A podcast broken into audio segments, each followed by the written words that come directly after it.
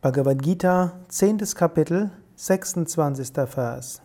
Ashvata sarva vrikshanam devarshinam cha naradaha gandharvanam chitraratha siddhanam kapilo munihi.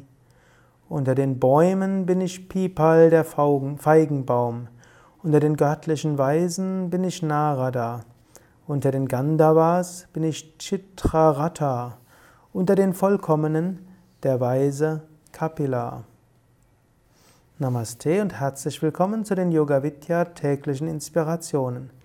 Krishna spricht, äh, wie man Gott in der relativen Ebene erfahren kann. In der absoluten Ebene gibt es nur einen Gott und der ist überall. Als Beispiel nimmt er, man kann Gott in den Bäumen sehen. Bäume sind eine einfache Weise, Gott zu erfahren.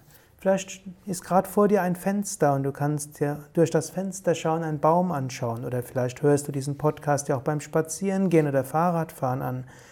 Schau mal hinaus, spüre einen Baum. Nimm dir einen Moment, um den Baum zu spüren. Schaue ihn an, schaue mit weichem Blick auf den Baum, lächle ihm zu.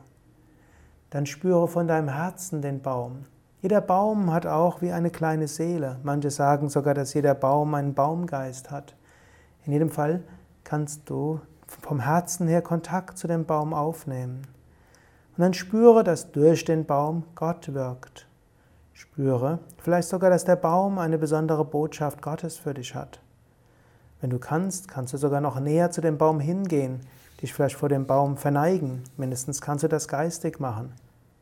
Oder du kannst sogar den Baum umarmen.